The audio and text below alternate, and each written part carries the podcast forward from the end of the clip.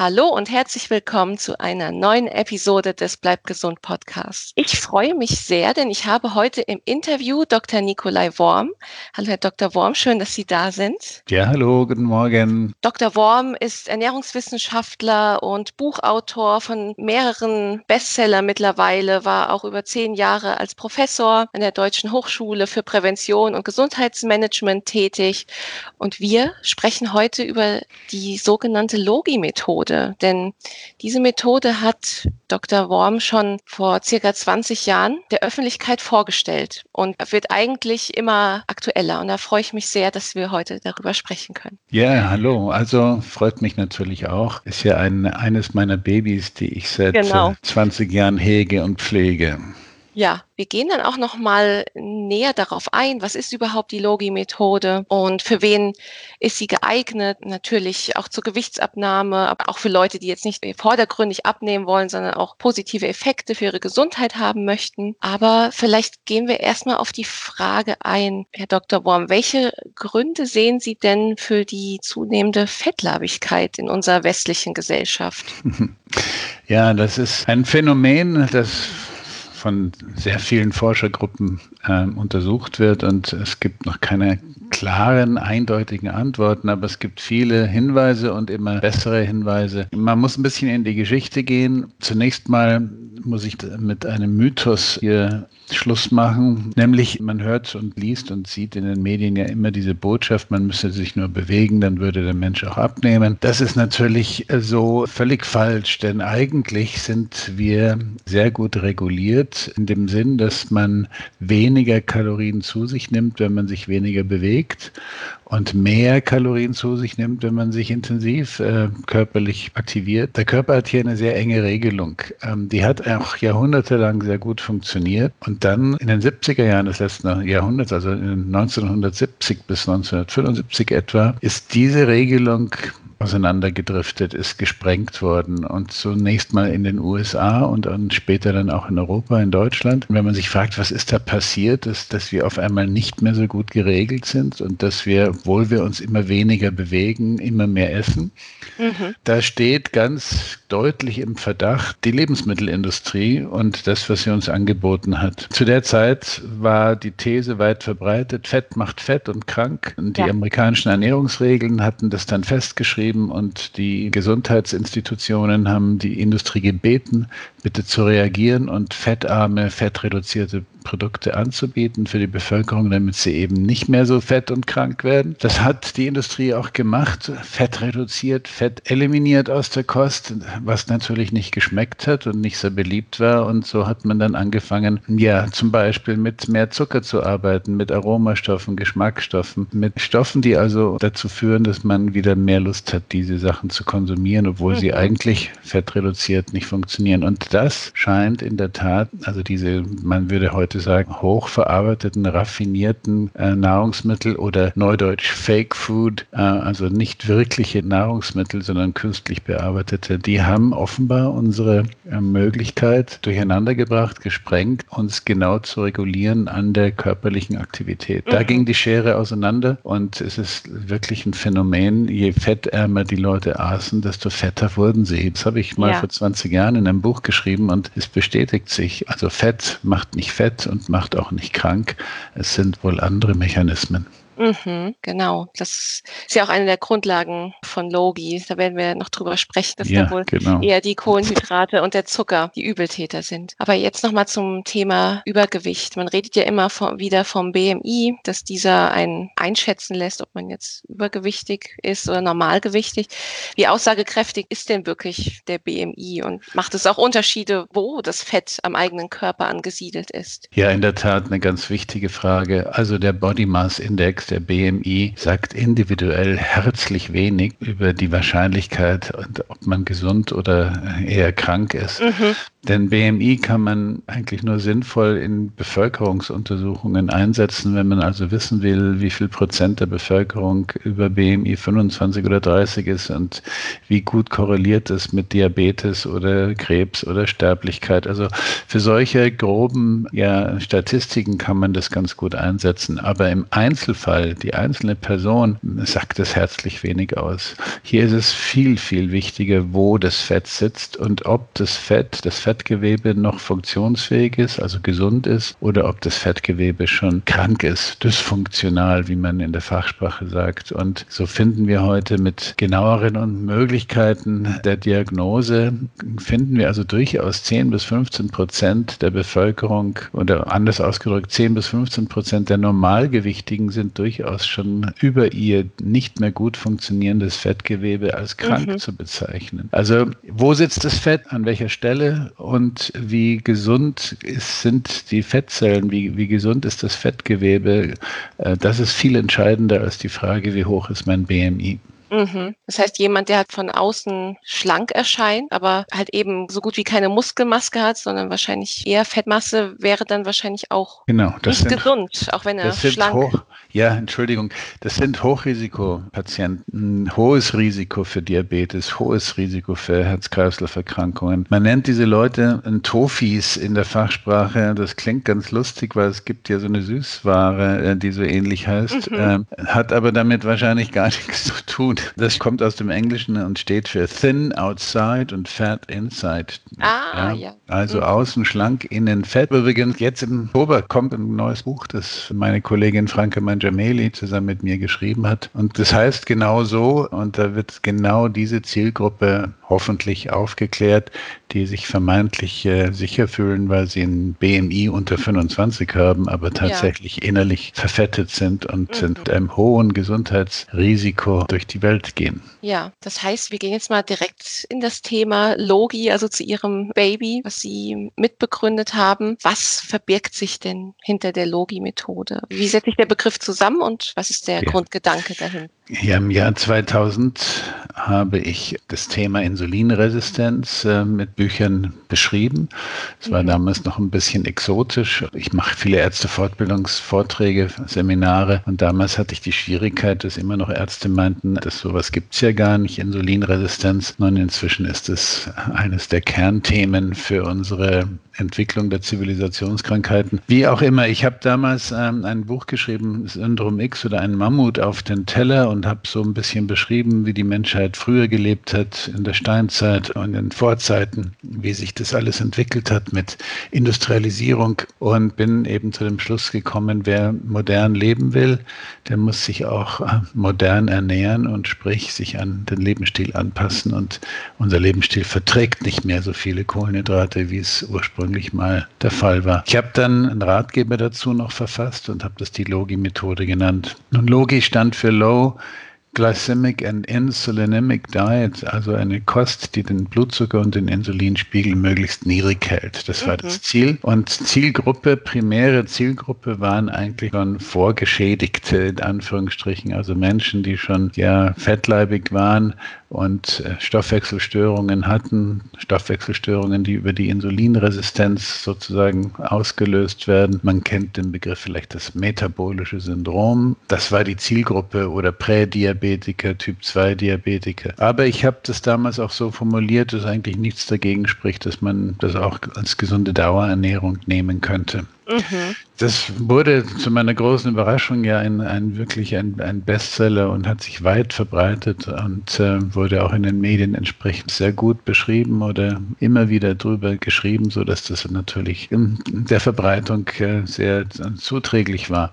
Mhm. Nun, im Laufe der Jahre, die Wissenschaft bleibt nicht stehen. Ich habe dazugelernt, immer mehr Studien sind zu dem Thema erschienen und mit der Zeit habe ich gemerkt, ich muss das ein bisschen differenzieren, das Ganze. Also es ist wohl so, dass Menschen, die schlank sind und körperlich aktiv sind, ähm, wahrscheinlich keinen Vorteil haben, wenn sie die Kohlenhydrate äh, deutlich reduzieren. Mhm.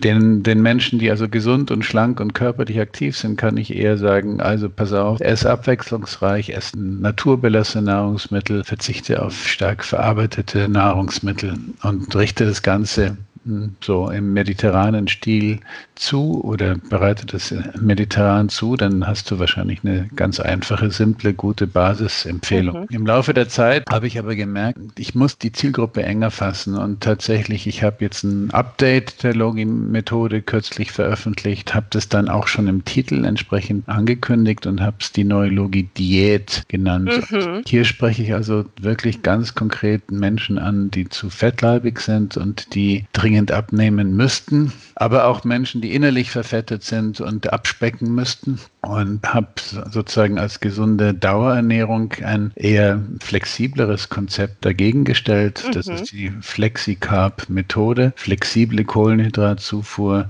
in Abhängigkeit des Lebensstils, äh, der körperlichen Vorbedingungen und der, vor allen Dingen ähm, der körperlichen Bewegungsaktivität. Also wie intensiv arbeite ich mit meinen Muskeln und daran die Kohlenhydratzufuhr angeknüpft. Also ich habe jetzt sozusagen, um das zusammenzufassen, zwei Konzepte. Flexicarb als, als gesunde Dauerernährung angepasst mhm. an den Lebensstil, an die, vor allen Dingen an die körperliche Aktivität mit einer flexiblen Kohlenhydratzufuhr und eine kohlenhydratreduzierte Kost und kalorienreduzierte Kost für Menschen, die abspecken müssen.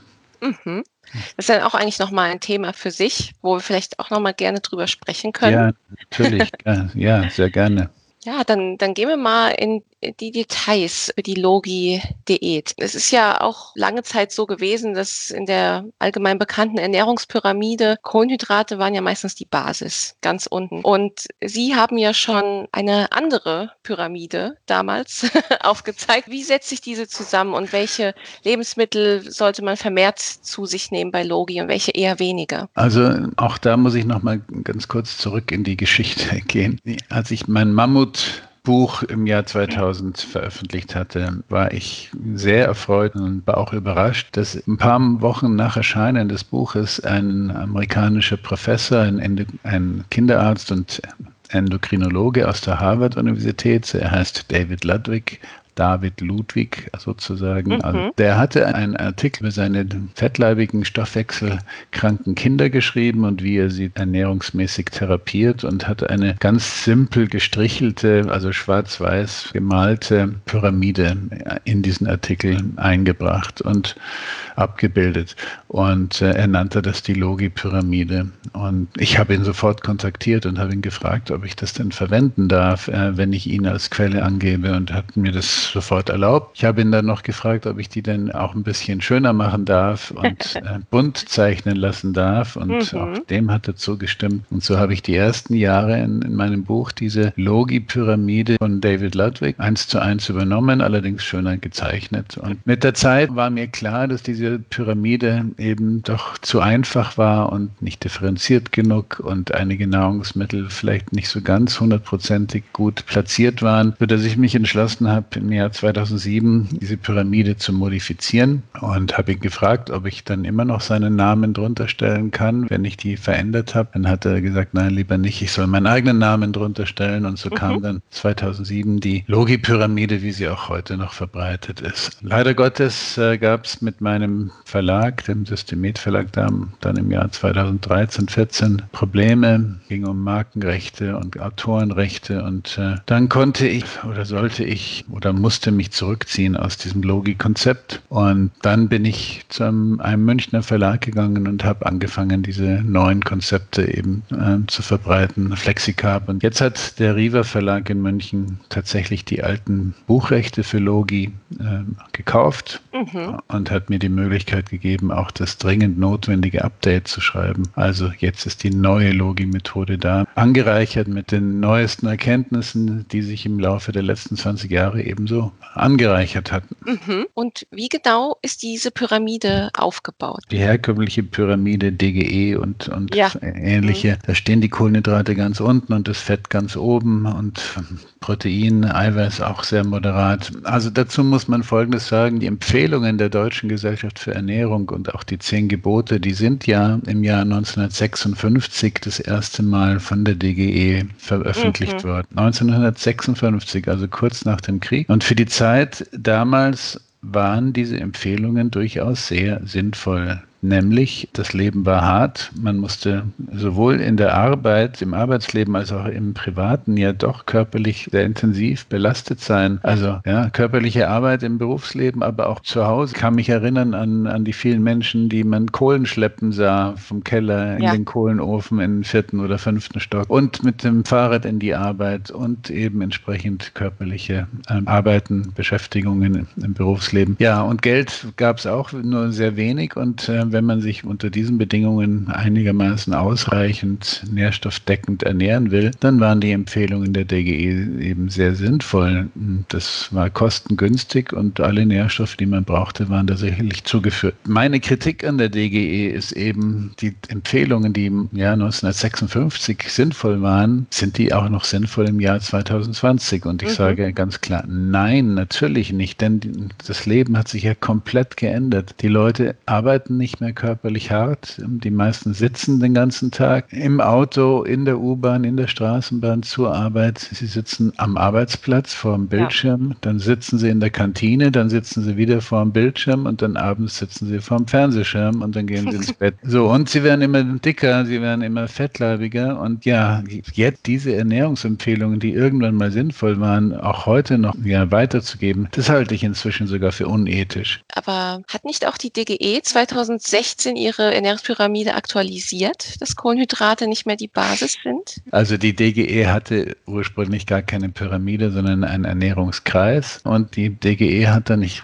glaube 2000 weiß gar nicht mehr, wann das genau war, 2007 oder 2008 oder sowas, hat auf diesen Ernährungskreis mit der Mengenangabe, die man einhalten soll, noch eine vierseitige Pyramide draufgestellt mit Qualitätsangaben. Vier Seiten zu vier Nahrungsmittelgruppen und äh, von unten nach oben wurden also die Qualitätsmerkmale hier beschrieben. Ich habe das Gefühl, dass die Pyramide nicht sehr bekannt ist, nicht sehr weit verbreitet ist, weil sie doch relativ komplex ist und viele Verbraucher sie nicht auf ersten Blick verstehen. Die DGE hat ursprünglich keine Pyramide gehabt. Mhm. Die DGE hat in der Tat ihre zehn Ernährungsregeln äh, modifiziert, allerdings nur im Wortlaut, aber nicht von der Aussage her, nicht vom Inhalt. Es sind immer noch mhm. die gleichen Empfehlungen zur Nährstoffrelation, also mindestens 55 Prozent Kohlenhydrate, höchstens 30 Prozent Fett und 10, mhm. bis 5, 10 bis 15 Prozent Protein. Also da hat sich gar nichts geändert in den letzten 60, 70 Jahren. Das heißt, halte ich in der Tat ein, für ein großes Problem, denn die DGE hat es ja geschafft, dass auch die Gemeinschaftsverpflegung, die Kinder in den Kindergärten, in den Krankenhäusern, in den Seniorenheimen, überall, die richten sich, wenn sie zertifiziert sind, überall nach diesen Empfehlungen. Und ja, aus meiner Sicht ist das wirklich höchst problematisch, wenn man fettleibig ist und körperlich nicht aktiv ist. Mhm. Und wie setzt sich die Logi-Pyramide zusammen? Wie sollte die Ernährung größtenteils aussehen und welche ja. Lebensmittel sollte man lieber meiden oder weniger essen? Die von mir 2007 modifizierte Logi-Pyramide darf ich gar nicht mehr verwenden. Deswegen möchte ich sie auch gar nicht mehr beschreiben. Da gibt es immer noch dieses Thema Urheberrecht. Äh, ah, okay. Ich habe in der neuen Logi-Diät und im Flexicarb-Konzept habe ich eine neue Pyramide kreiert. Mhm. Zusammen mit zwei Hamburger Kolleginnen, Franka Mangiameli und Heike Lemberger, langen erfahrene Ökotrophologinnen, Ernährungsberaterinnen. Und wir haben diese Pyramide aufgestellt. Die Konstruktion dieser Pyramide basiert auf vier ganz einfachen, klaren, eindeutigen Kriterien. Vier Stück und die sind alle vier sind gleich gewichtet. Kriterium eins war möglichst niedrige Energiedichte, Kalorien. Zweites Kriterium, möglichst hohe Nährstoffdichte. Drittes Kriterium, möglichst geringe Blutzuckerwirkung glykämische Last, sagt man da. Und mhm. viertes Kriterium, möglichst geringer Verarbeitungsgrad. Und mit diesen vier Kriterien haben wir Nahrungsmittel ähm, bewertet mit einem Punktesystem und wer am meisten Punkte bekommen hat, kam ganz unten in die Pyramide und mhm. wer äh, ganz wenig Punkte bekommen hat, kam ganz oben in die Pyramide. Und so haben wir fünf Stufen konstruiert und ja, danach richten wir uns heute einfach und einfach nachvollziehbar. Und ich glaube, sie ist wirklich gut geglückt. Es gab nur ein Problem, einen Ausreißer, nämlich das Thema Fett, Reinfett, also Olivenöl zum Beispiel oder Butter. Mit diesen vier Kriterien werden alle Reinfette ganz oben in der Pyramide gestanden und das wäre wirklich die falsche Botschaft gewesen. Deswegen haben wir uns entschlossen, Reinfette rauszunehmen aus der Pyramide und daneben zu stellen mit der Empfehlung, ähm, natives Olivenöl, äh, äh, Nussöle, Walnussöl zum Beispiel oder Butter oder Butterschmalz, also naturbelassene äh, Fette, ähm, vor allen Dingen solche, die dann nicht reich an Omega-6-Fettsäuren sind. Also meine Basisempfehlung ist natives Olivenöl als, mhm. als Öl und äh, äh, ja, dazu kommt eben noch Butter oder, oder Butterschmalz. Und die Basis ist dann sozusagen Gemüse und zuckerfreies Obst? Genau, zuckerarmes Obst und Gemüse und Salate, das ist die Basis. Da haben Sie also eine hohe Nährstoffdichte, eine geringe Energiedichte, eine ganz schwache Blutzuckerwirkung und das ist natürlich alles nicht verarbeitet, sondern das ist naturbelassen. Ja. in, der, in der zweiten Stufe, und das ist eben auch ein ganz wichtiger Tipp für alle, die Probleme haben, ihr Gewicht zu kontrollieren, Sättigungsgrund Grundlage immer Gemüse, Salate, Beeren, Pilze und dazu mhm. bei den Hauptmahlzeiten immer eine große Portion Protein. Mhm. Ähm, also 25 bis 30 Gramm pro Hauptmahlzeit sollte man schon kalkulieren für sich, Gramm Protein. Und ja, das kann tierisch sein, das kann pflanzlich sein. Am einfachsten mhm. ist es, wenn man beides mit einsetzt, also eine gemischte Proteinzufuhr hat, dann hat die größte Sicherheit, nicht nur genügend Protein, auch, sondern auch noch wertvolle Begleitstoffe zu bekommen. In der dritten Stufe stehen dann die energiedichteren Nahrungsmittel, also die zuckerreicheren Obstsorten, Fruchtsorten, aber auch ähm, die, die fettreicheren Milchprodukte wie wie,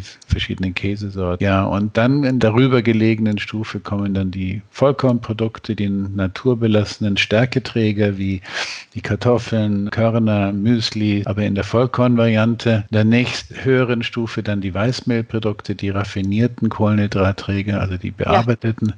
Und ganz oben in der Spitze steht also Zucker und Sirup und Honig, also diese reinen Zuckerprodukte. Mhm.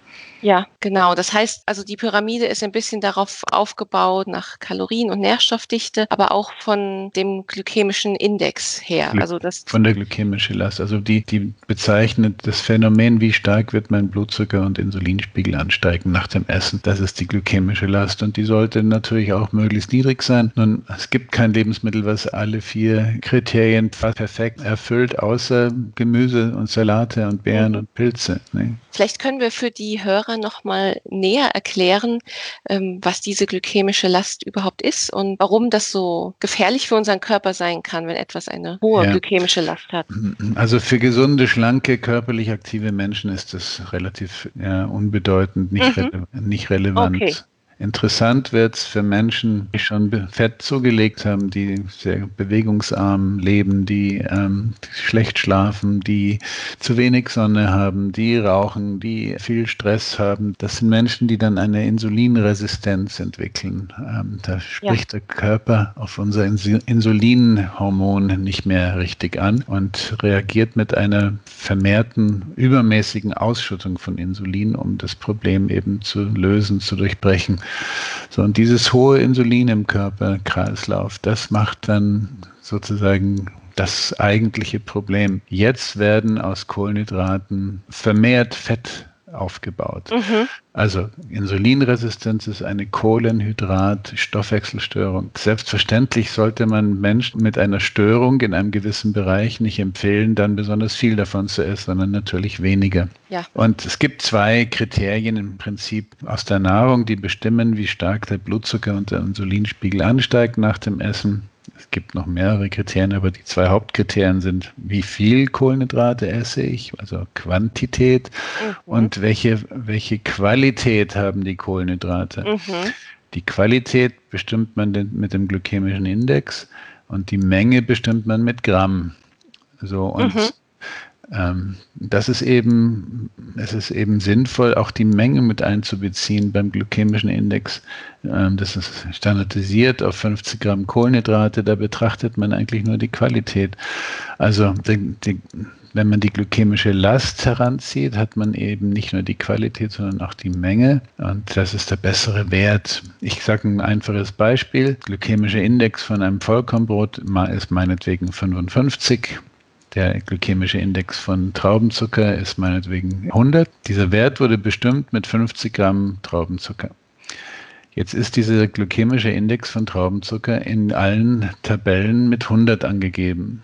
Jetzt esse ich aber meinetwegen nicht 50 Gramm, sondern 100 Gramm Traubenzucker oder 200 oder 300 oder 400 in einer Mahlzeit und der glykämische Index bleibt immer 100. Das heißt, dieser Wert signalisiert gar nicht, dass ich ja, weil ich viel mehr gegessen habe, auch natürlich einen ganz deutlich mehr Blutzuckeranstiege haben werde. Ja, also ich weiß nicht, ob man das so verstehen kann. Also der glykämische Index ist standardisiert auf eine, auf eine gewisse Menge Kohlenhydrate, nämlich 50 Gramm. Und ob ich dann aber viel oder wenig davon überhaupt esse, das, das wird im glykämischen Index nicht wiedergegeben. Mhm. Die glykämische Last ähm, berücksichtigt das und sagt, okay, der Index ist schon gut, glykämischer Index ist schon mal prima, aber ich muss ja auch noch die Menge Kohlenhydrate, die ich jetzt esse, also die Menge Traubenzucker noch mit einbeziehen. Und so gibt es diese Formel, die Zahl des glykämischen Index mal Menge an Kohlenhydraten, die in meiner, in meiner Portion jetzt enthalten ist, geteilt durch 100. Und dann haben sie einen Wert, das ist die sogenannte glykämische Last und die ist sehr viel aussagefähiger und die haben wir mhm, verwendet. Mhm, okay, aber das heißt, eine Insulinresistenz ist nicht angeboren, sondern das ist etwas, was man erworben hat mit dem eigenen Übergewicht? Ja, wir haben Gene, die Insulinresistenz einschalten können. Mhm. Denn Insulinresistenz ist durchaus auch ein Schutzmechanismus Organismus. Also haben wir eine Genetik dafür, die das Überleben äh, einfacher macht. Ich erkläre das mal ganz kurz. Zwei Beispiele. Wenn jemand einen Autounfall hat, schwer verletzt ist und er wird in die Klinik eingeliefert, dann stellen die Ärzte fest, der hat eine Insulinresistenz. Insulinresistenz in, unter diesen Bedingungen ist sehr sinnvoll. Warum? Weil der Hauptabnehmer des Zuckers in unserem Körper sind die Muskeln. Also dort wird Zucker als in Form von Glykogen gespeichert. Muskeln schwer verletzt im Krankenhaus sind nicht unbedingt zum Überleben wichtig, sondern sie, wir brauchen ein gutes zentrales Nervensystem. Wenn sie also schwer verletzt in der Klinik liegen, soll ihr Hirn gut funktionieren und ja, die Steuerung soll gut funktionieren, nicht die Muskeln. Also schließt der Körper die Muskeln zu, lässt kein Zucker mehr rein und hebt sich den Zucker auf fürs Gehirn. Oder anderes Beispiel, Schwangere werden insulinresistent während der Schwangerschaft. Warum? Was könnte da dahinter stecken? Man geht davon aus, dass wenn Frauen als Jäger und Sammler leben, sie nicht jeden Tag dreimal Kohlenhydrate bekommen, sondern dass die Nahrung eben knapp ist und selten Kohlenhydrate zugeführt werden. Und die Natur will, dass das Kind im Bauch, der Fötus, gut versorgt wird. Und so, so macht die schwangere Frau ihre Muskeln zu, Sie werden insulinresistent und da passt kein Zucker mehr rein und der wird umgeleitet in den Bauch und in das, in das Gehirn der Mutter und in den Bauch, um das werdende Kind gut zu versorgen. Also, mhm.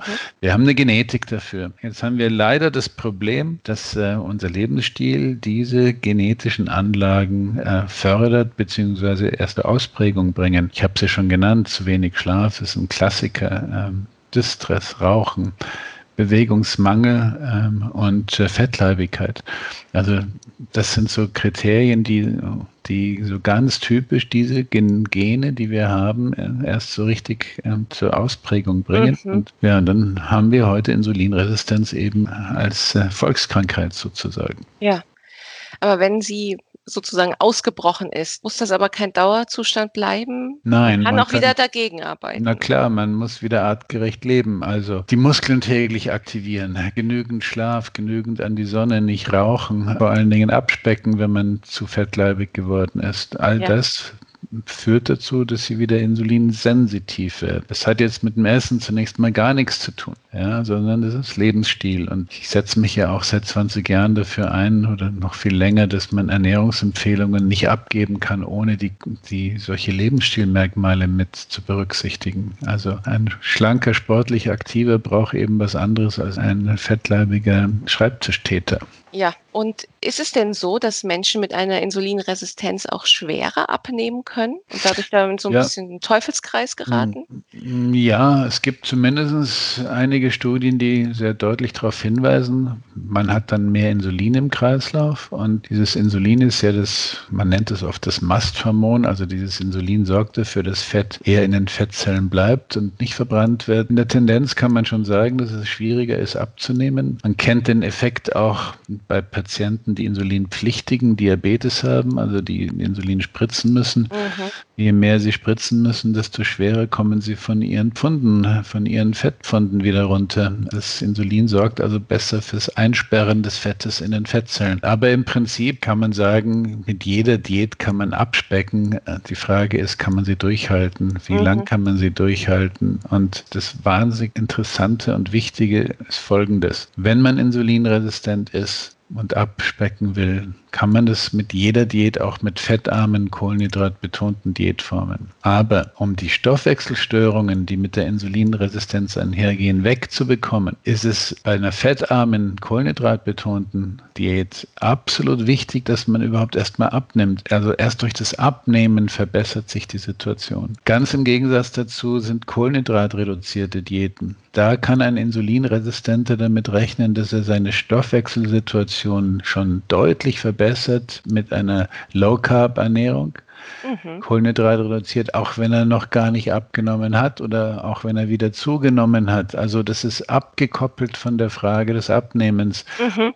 Und wenn man dann auch noch abnimmt, effektiv, abspeckt, sollte ich besser sagen, dann hat man natürlich noch mehr Vorteile. Also da sieht man einen großen Unterschied zwischen diesen beiden klassischen Diätformen. Low Fat, sagt man ja heute, fettarm oder mm. Low Carb, kohlenhydratarm. Ja, genau. Aber für Menschen mit der Insulinresistenz eignet sich dann Low Carb oder Logi dann mehr, Abs oder? Ja. ja. natürlich. Also das war von Anfang an ja auch meine Zielgruppe und ja. das hat sich bis heute bestätigt. Wer insulinresistent ist, Prädiabetes hat, Fettleber hat, Typ-2-Diabetes hat, dem ist dringend anzuraten, er soll doch mal sich äh, mit der Frage Logi, neue Logi-Diät, äh, Low Carb, mediterranes Low Carb äh, auseinandersetzen und sich fragen, ob er das nicht mal versuchen will, denn die Erfolge sind natürlich schon bemerkenswert und wie ja. gesagt, das sogar ohne großartig abzunehmen. Genau, es kann ja, es kann ja zum Beispiel auch eine Fettleber auskuriert werden, wenn man die Kohlenhydrate reduziert. Genau, also das, da gibt es ja hervorragende äh, Studien dazu und ich habe ja auch ein Therapiekonzept dazu. Ja. Veröffentlicht das Leberfasten nach Dr. Worm. Ja, man kann die Fettleber wieder entfetten. Selbst ja. auch ohne Kalorienreduktion kann mhm. man die Leber entfetten, wenn man die Kohlenhydrate radikal runterschraubt. Ja, noch besser funktioniert es, wenn man noch ein paar sinnvolle Sachen dagegen setzt, zum Beispiel Omega-3-Fettsäuren oder natives Olivenöl, Proteinzufuhr anheben. Also da gibt es noch viele Tipps und Tricks, die ich ja auch in meinen Leberbüchern beschrieben habe, die helfen, die Leber noch effektiver, noch schneller zu entfetten, sodass man gar nicht erst äh, riesig abspecken müsste. Ja, auch ein super spannendes Thema, über das wir gerne vielleicht nochmal ja, reden könnten, falls gerne, Sie nochmal Zeit haben. Weil ja, natürlich. Das ist ja mittlerweile auch ja, eine Volkskrankheit, Fettleber, genau. und da sind auch mehr betroffen. 42 Prozent äh, in ja. Mecklenburg-Vorpommern gibt es eine deutsche Studie. Also das, mhm. ist eine, das ist eine Katastrophe, wenn man weiß, dass daraus mit höchster Wahrscheinlichkeit Typ-2-Diabetes wird. Mhm. Man könnte es theoretisch als Dauerernährung anwenden, aber auch kurmäßig als Diät. Also, ja. also ich habe jetzt ja im neuen Konzept zwei Aspekte unterschieden. Die neue Logi-Diät beschreibt spezifisch, wie kann ich sinnvoll abspecken, was muss ich machen, um das Gewicht dann auch anschließend länger zu halten, besser länger niedrig zu halten. Da haben wir dann auch aufgrund der guten Datenlage aus der Wissenschaft durch auch das Thema Formula-Mahlzeiten, Formula-Diäten mit einbezogen, weil doch mhm. diese Diätform besonders erfolgreich ist, wollten wir das nicht ausschließen, sondern bieten das quasi als, als Möglichkeit mit an, mit Shakes auch zwischendurch zu arbeiten. Mhm. Also die neue Logi-Diät geht wirklich spezifisch um das Thema Abspecken und ich sage eben, ganz bewusst abspecken, weil wir wollen nicht abnehmen im Sinne von Muskelmasse, ja. äh, sondern wir wollen das Fett loswerden. Und mhm. der Begriff abnehmen bezieht sich ja nur aufs Körpergewicht. Und bei jeder kalorienarmen Diät die nicht begleitet ist durch Krafttraining und höheren Proteinanteilen, wird man eben leider doch sehr viel Muskulatur verlieren. Und auch das ist natürlich in der neuen Logi-Diät entsprechend berücksichtigt. Wir empfehlen dringend ist vielleicht der größte Diätfehler, den die Menschen so machen. Wir empfehlen dringend Kraftübungen zu machen, um den, mhm. Muskel, zu, um den Muskel zu erhalten und den, das Futter für die Muskeln, das Protein, das Eiweiß entsprechend auch nach oben zu schrauben, damit das Training auch Wirkung zeigt. Und wenn man das dann mal geschafft hat, sozusagen im Idealzustand, hat man jetzt erfolgreich abgespeckt, fühlt sich wohl, hat keine Stoffwechselstörungen mehr, dann, dann empfehlen wir eben auf unser flexibles Konzept überzugehen, die Flexi-Carb-Methode, mhm. bei der man die Kohlenhydratmengen flexibel an die körperliche Aktivität, an den Lebensstil anpasst. Mhm. Was würden Sie empfehlen, wenn man jetzt doch schon deutlich übergewichtig ist und auch weiß, dass man Problem mit Fettleber hat, würden Sie dann zu Beginn raten, gänzlich auf Kohlenhydrate zu verzichten, um da schneller Erfolge zu erzielen? Das wäre im Prinzip der beste Weg. Allerdings, was nützt der theoretisch beste Weg, wenn die Menschen es hm. nicht durchhalten? Man muss es eben auch durchhalten können. Zumindest mal zwei, drei Wochen sind schon sehr sinnvoll, um die Leber so weit zu entfetten, dass sie wieder gut funktioniert. Und wir versuchen in unserem Konzept oder in meinem Konzept eben auch dieses Thema Geschmack und Lebensqualität eben mit einzubringen. Und das ist, glaube ich, so ein wichtiger Punkt. Es muss lebbar sein, es muss schmecken und wir haben eben dann die mediterrane Low Carb Variante gerne gewählt, weil man hier einfach hervorragende Menüs oder hervorragende Gerichte machen kann, ob, obwohl sie leberentfettend und kalorienreduziert sind. Ja, ganz tolle Kochbücher und bitte denken Sie dran, wenn Sie in ein Sterne-Restaurant gehen, kriegen Sie auch nicht einen Berg Nudeln und Kartoffeln vorgesetzt, sondern das ist ein Proteinträger, Fisch oder Fleisch oder Geflügel mit Gemüse dazu, lecker zubereitet und so in der, in der Richtung äh, möchten wir das auch gerne machen. Und wer will, wer sich darauf einlässt, ist eben äh, der Einsatz von Proteinshake gerade, mhm. am Anfang, gerade am Anfang durchaus sinnvoll. Manche nehmen drei Shakes am Tag, äh, aber manche nehmen auch nur ein oder zwei Shakes am Tag. Auf alle Fälle hilft es sehr, die Kalorienzufuhr ohne große Hungerattacken niedrig zu halten. Mhm. Diese Shakes äh, dienen dann als Mahlzeitenersatz. Als Mahlzeitenersatz, ja. genau. Man sollte allerdings auch auf die Qualität der Shakes achten, sollte eine hohe Proteinqualität haben. Das ist das Molkenprotein ist sicherlich das hochwertigste, aber auch Eiprotein ist hochwertig. Leider Gottes gibt es eben Hersteller, die füllen äh, vor allen Dingen pflanzliche Proteine ein, also Erbsenprotein oder Sojaprotein. Mhm. Das erreicht nicht, nicht Wertigkeit von Molkenprotein. Und noch was, die meist Formula-Produkte, Shakes sind auch arm an Ballaststoff und oft viel zu zuckerreich und kohlenhydratreich. Also da sollte man genau hingucken, was man sich da besorgt. Wir haben in der neuen, in dem Buch die neue Logidät aber auch die, all diese Kriterien aufgelistet, worauf sollte ein Verbraucher achten, damit er einen guten Shake bekommt. Ja, Mhm. Okay, er kann eigentlich zusammenfassen, grundsätzlich wenig verarbeitete Lebensmittel zu sich nehmen, viel Gemüse, viel Protein. Wenn Kohlenhydrat in Maßen, dann die richtigen, also lieber komplexe Kohlenhydrate. Ja, Vorsicht, also auch Weißbrot ist komplexes Kohlenhydrat. Ah, okay. Stärke ist, ist das komplexe Kohlenhydrat. Was man sagen müsste, ist stärkeärmere Gemüsesorten nehmen und äh, statt so viel Brot und Kartoffeln und Reis und Nudeln eben lieber Gemüse, Hülsenfrüchte mhm. in Maßen sehr sinnvoll einzusetzen und aber vor allen Dingen auf stärkearme Gemüse setzen. Vielleicht ein wichtiger Aspekt noch, Sättigung entsteht im Magen durch, durch die Dehnung der Magenwand und nicht, ja. durch Kal und nicht durch Kalorien. Wenn man also den Magen füllen kann mit sehr voluminösen, schweren Nahrungsmitteln, die den Magen aufdehnen, aber wenig Kalorien haben, dann hat man einen wichtigen Schritt getan, Sättigung zu erzielen mit wenig Kalorien. Und da ist natürlich wasserreiches an erster Stelle zu nennen. Das Wasser ist schwer, ist voluminös und hat keine Kalorien. Und da sind wir bei den Gemüsen, den Salaten, den Beeren und den Pilzen. Die sind alle extrem wasserreich und haben fast keine Kalorien. Und mhm. das, das, ist die Sättigungsgrundlage und dazu eine Portion Proteinreiches. Äh, das hält dann auch länger satt. Ja. Und wahrscheinlich auch keine zuckerhaltigen Getränke, sondern Wasser. Ja, natürlich. Es gibt nur ein sinnvolles Getränk, das heißt Wasser.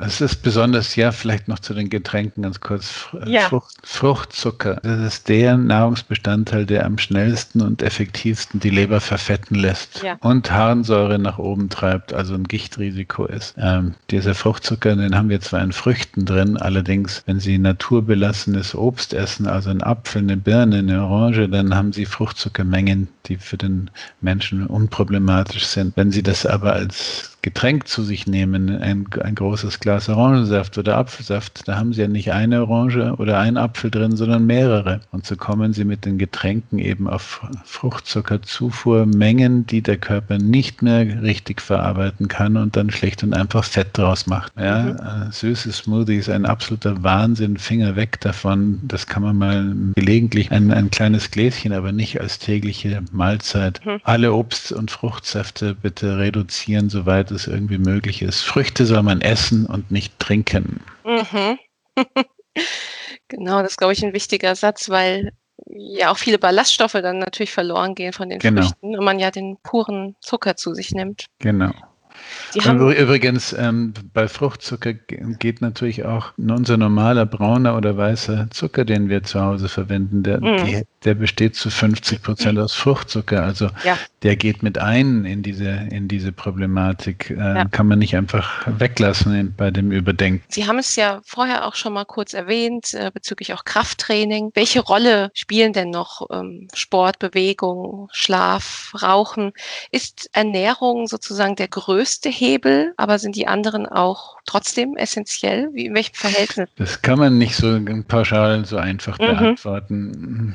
Jede Facette, die Sie gerade genannt haben, setzt einen Hebel an. Ich sage Ihnen ein paar Beispiele zum Thema Schlaf, äh, auch viel zu wenig bekannt. Äh, in, in kontrollierten Studien hat man festgestellt, wenn Sie junge, gesunde Menschen drei Nächte hintereinander im Schlaflabor haben und ihnen den Schlaf auf vier Stunden beschränken, dann essen die am nächsten Tag, wenn sie eine freie Buffet Nahrungsverfügung haben, können sich nehmen, so oft und so viel sie wollen, dann stellt man fest, die essen drei bis 500 Kalorien mehr am Tag als bei Nächten, mhm. die, sie, die sie acht Stunden durchgeschlafen hatten. Also Schlafdauer und Schlafqualität verändert unser Hormongleichgewicht. Wir kriegen mehr Hungerhormone und weniger Sättigungshormone in unser Kreislaufsystem, in unser Sättigungszentrum ins Hirn und so essen die Leute mehr. Ein Klassiker.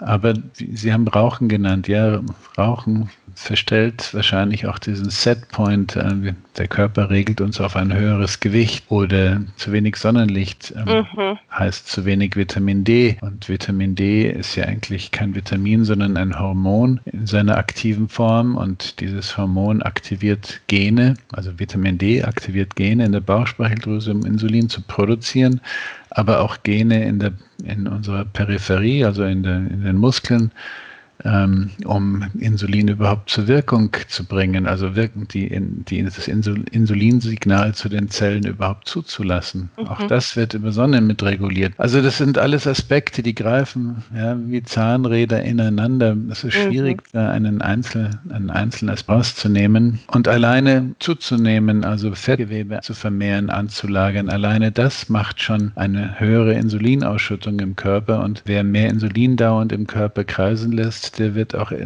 alleine dadurch schon eine Insulinresistenz entwickeln. Also es sind viele, viele kleine Zahnräder, die hier ineinander greifen und mit Ernährung kann man vor allen Dingen eins machen, man kann die Folgen der Insulinresistenz sehr gut mindern. Also die gefährlichen Folgen der Insulinresistenz, wenn sie denn mal da ist, die kann man über Ernährungsmodifikationen doch sehr gut wieder in den Griff bekommen. Mhm. Okay, aber ein gesunder Lebensstil ist natürlich immer zu empfehlen. Die Basis, ja, das genau. ist die Basis. Ja, und gibt es denn auch Menschen, dem die Logi-Methode nicht zu empfehlen ist? Tja, gute Frage. Mir fällt dazu nichts ein. Es gibt natürlich individuelle Unverträglichkeit. Menschen mit einer Nierenproblematik sollten bitte nicht zu viel Protein essen. Also das mhm. sind dann individuelle therapeutische Fragestellungen, die man dann aber auch individuell mit erfahrenen Ernährungstherapeuten klären muss. So pauschal fällt mir nicht ein, äh, was dagegen spricht, äh, Logi zu essen. Äh, ja. Also es ist eigentlich für die meisten Menschen geeignet, nur dass manche Menschen weniger benötigen, wie Sie schon bereits erwähnt haben, Leute, die genau. schon fit trainiert sind und ja, nicht verfettet sind. Die können das machen, aber ob sie Vorteile davon haben, ähm, das, das, das, weiß ich nicht. Das kann ich mhm. zumindest nicht beweisen. Spricht auch nichts dagegen, dass sie es trotzdem tun. Genau. ja, also wirklich eine ja super Methode und auch simpel, wenn man einmal die die Mechanismen dahinter verstanden hat und ja weiß, welche Kohlenhydrate in dem Fall gut für einen sind und welche nicht. Ja. Vielleicht können Sie für unsere Hörer ja nochmal ähm, kurz erwähnen, ähm, Ihre Bücher, in welchem Verlag die ja. erschienen sind und wie ja. sie heißen. Also ich, ich habe natürlich auch eine, eine, eine, Website. Ja, genau. Also da finden Sie die Links auch zu den Büchern www.nikolai-worm.de, ganz einfach. So wie ich ja. heiße, mit einem Minuszeichen dazwischen. Ich bin auch auf Twitter und Facebook unterwegs, nicht mit privaten Meldungen, was ja. ich jetzt gerade wieder irgendwo esse oder trinke, äh, sondern wenn man unter Dr. Nicola Worm sucht auf, auf Facebook, finden Sie meine berufliche Seite. Ich mhm. setze Links zu neuen für mich interessant wirkenden Ernährungsstudien und das gleiche mache ich auf Twitter auch. Also eine reine beruflich ernährungswissenschaftlich ausgerichtete Seite hier auf Facebook und auf Twitter. Einfach unter Dr. Nikolai Worm suchen und dann findet man das. Mhm. Wir werden auch nochmal Ihre Website und Ihre Social Media Kanäle in der Infobox beziehungsweise in den Show Notes verlinken. Da können unsere Hörer dann auch nochmal direkt draufgehen und ja, wie gesagt, sie haben Bücher zum Leberfasten, zu der FlexiCarb-Methode und natürlich auch zu Logi. Ich habe ja auch gesehen, dass sie jetzt ähm, auch, auch mit den Kolleginnen auch Logi äh, Rezeptbuch veröffentlicht genau. haben. Also da kriegt man schon richtig praktische Tipps mit an die Hand. Das hilft ja immer vielen, auch gerade wenn man nicht so versiert in der Küche ist. Und ja, super. Da, da freue ich mich sehr, Dr. Worm, dass Sie im Interview waren. Ja, ich, ich, bedanke mich vor allen Dingen, dass Sie sich für meine Arbeit interessieren. Ja, auf jeden Fall. Es wird ja eigentlich ähm, sehr aktueller denn je. Also man bewegt sich ja langsam weg von dieser kohlenhydratlastigen Ernährung. Klar, in so Kreisen ja, von Fitness und Ernährung ist das schon bekannt, aber eben der breiten Masse vielleicht noch nicht so. Genau. Und ja, da ist es super, wenn man da mal ein bisschen aufklären kann. Und vielleicht manche Menschen auch motivieren kann, das einfach mal anzugehen. Genau, man muss sich darauf einlassen, dann sieht ja. man, dass es funktioniert und nicht einfach seine Vorurteile aufbauen und sagen, was, ich ohne Brot, das geht nicht. Mhm. Also man, es gibt ja auch keinen Erlass, dass man kein Brot mehr essen darf, sondern eben weniger und gezielter und besser. Genau. Ja. ja. Und es ist ja auch alles eine Gewohnheitssache. So. Genau. Ja. ja. also super. Vielen Dank, dass Sie bei uns im Interview gerne. waren. Und ja, wie immer könnt ihr uns gerne euer Feedback schreiben. Falls ihr noch äh, Fragen habt an Dr. Worm, dann lasst sie uns gerne zukommen. Wir probieren diese noch zu beantworten. Schreibt uns auch, wenn ihr noch näheres Interesse habt an der FlexiCup-Methode oder am Leberfasten. Das sind ja auch noch super spannende Themen. Da würden wir uns sehr drüber freuen. Und da würde ich erstmal sagen, wir freuen uns dann euch bei der nächsten Episode wieder begrüßen zu dürfen. Tschüss.